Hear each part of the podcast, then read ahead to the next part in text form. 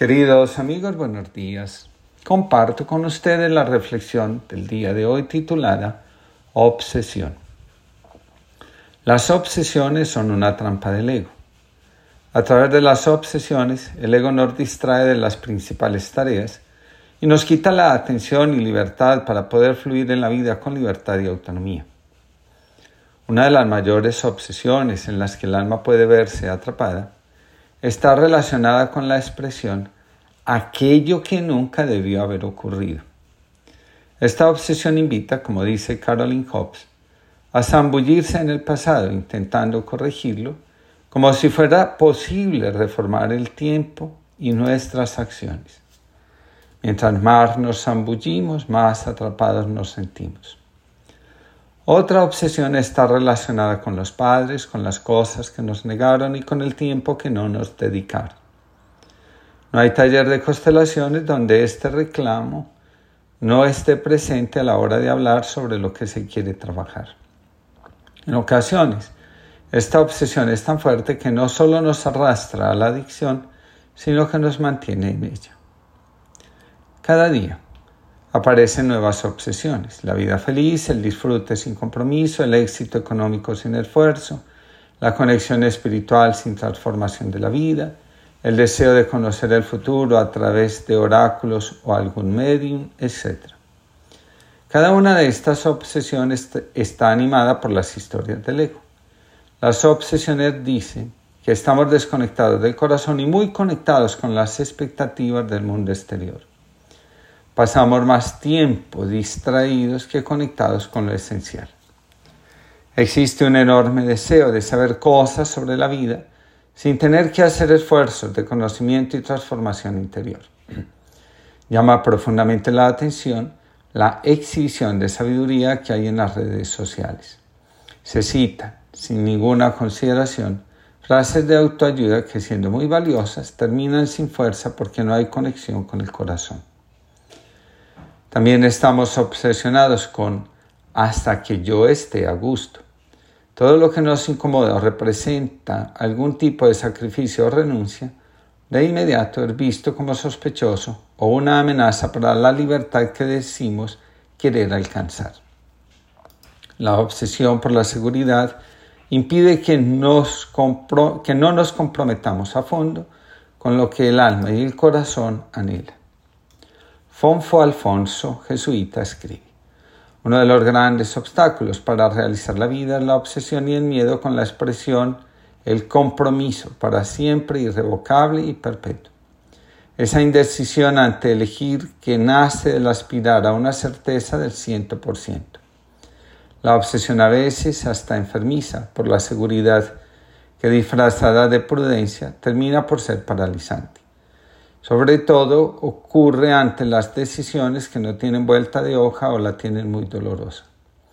De ahí que acabe venciendo la tendencia a lo provisional, a lo que nos compromete pero no del todo, a lo que nos obliga pero solo en tanto en cuanto, a la opción por el mientras dure.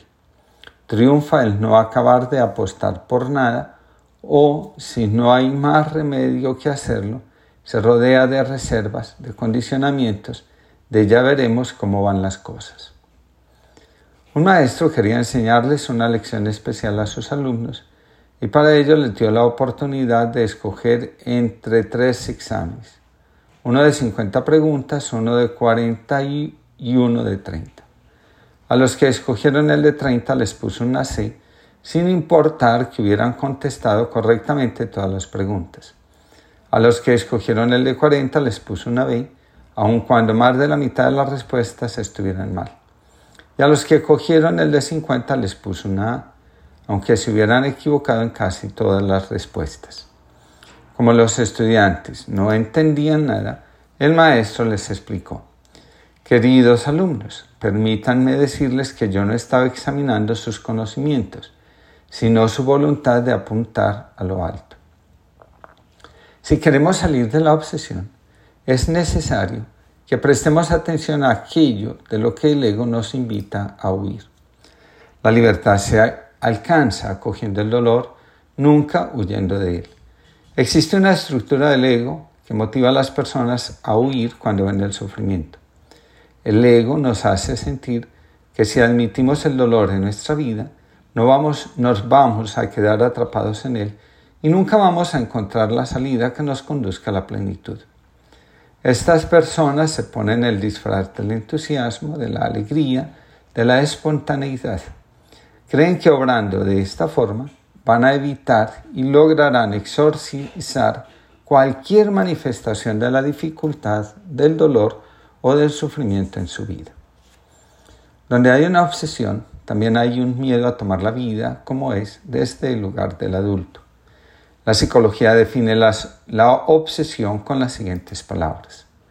Al hablar de obsesiones, hacemos referencia a pensamientos, imágenes, ideas o impulsos indeseables que se producen de forma repetitiva, generando un gran nivel de ansiedad, bien porque se piensa que se va a hacer daño a alguien, a sí mismo, o va a ocurrir otro tipo de desgracia que escapa a su control.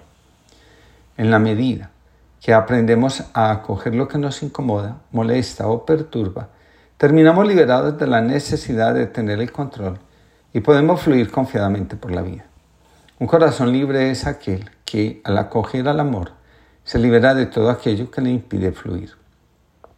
La obsesión nos revela que algo fue enterrado en el corazón y permanece en él como si se tratara de un tesoro oculto. Escribe Caroline Hobbes. El amor audaz abre el acceso al tesoro que tenemos enterrado en el corazón. En nuestros chalecos salvavidas en los tiempos de miedo y nuestra varita mágica en los momentos creativos. No es una posición determinada entre amantes o cónyuges para evitar la soledad. Dentro y fuera de las relaciones, cuando estamos agobiados por la preocupación, el miedo o el conflicto, nos libera recordándonos la verdad profunda. Yo soy el que percibo la preocupación, el miedo y la desesperación. Y si soy yo el que percibe, soy yo el que puede cambiar las percepciones. Obrando de esta forma, podemos salir del laberinto de la angustia, el miedo y la preocupación. Obedecer al ego resulta cada vez más nocivo para el alma, el corazón y el espíritu. Para salir de las trampas del ego necesitamos recorrer el camino del encuentro con nosotros mismos y permitirnos escuchar la voz interior que nos interroga, cuestiona e interpela sobre los movimientos que hacemos en obediencia al ego y en desobediencia al amor. Cuando abrazamos todo lo que nos parece inadecuado en nuestro interior, cuando ofrecemos consuelo al niño triste que habita en nosotros, todo lo que dábamos por perdido se revela ante nuestros ojos como algo recuperado. El amor audaz hace que todo lo que estaba desordenado en nuestro corazón tome el lugar que le corresponde y en consecuencia vivamos en una inusitada alegría y libertad interior. Sé generoso en la prosperidad y agradecido en la adversidad. Sé recto en el juicio y cauto en el lenguaje. Sé una lámpara para quien camina en la oscuridad y hogar para el extranjero. Sé los ojos para el ciego y una luz guiadora a los pies del errante. Sé un soplo de vida para el cuerpo de la humanidad, rocío para el suelo del corazón humano y fruta en el árbol de la humildad. Encuentro Interreligioso de Asís, 1986. Que tengamos todos una linda jornada y podamos identificar que detrás de nuestras obsesiones está el miedo a fluir.